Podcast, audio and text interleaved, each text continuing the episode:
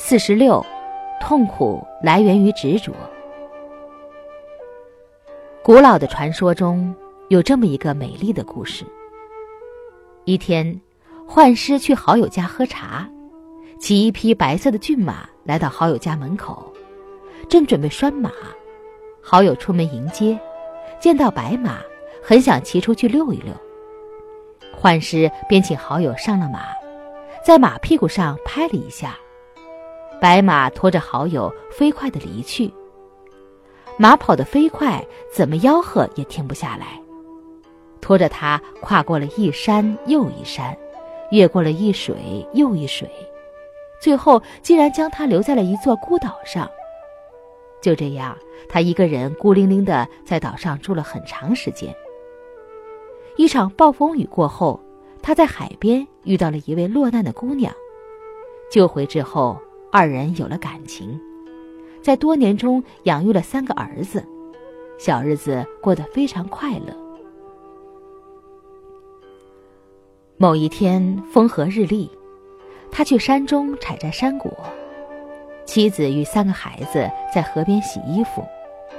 突然电闪雷鸣，山洪爆发，妻子被卷入洪流，大儿子想救母亲，没成想也落入洪流。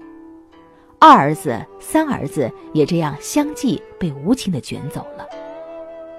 这一切刚好被他在回来的路上看个正着，但一切都来不及了，他只能嚎啕大哭，悲痛欲绝。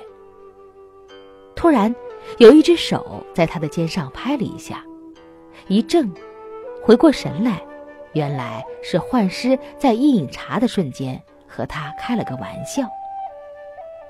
故事中的一切都是幻化的，哪有什么真实呢？处在戏剧般幻化中的人，被他自己的一生经历牵缠着喜怒哀乐而无法自拔，感受着极度的痛苦。如果他知道这一切只是朋友和他开的一个玩笑，能够尽早回过神来，又怎么会经历他幻化的一生呢？醒来的时候，又怎么能寻找得到那可笑的一生呢？回顾我们的一生，同样是密不可得的。过去的一切就像他的一生一样，什么都是那么的真实。但若认真的寻找过去，怎么能寻找得到呢？难道他感受的痛苦是真的吗？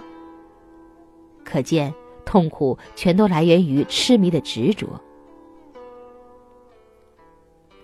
幻中人因为处在幻中，幻师可以把他唤醒，马上能让他的心智恢复正常，清醒的面对如幻的人生。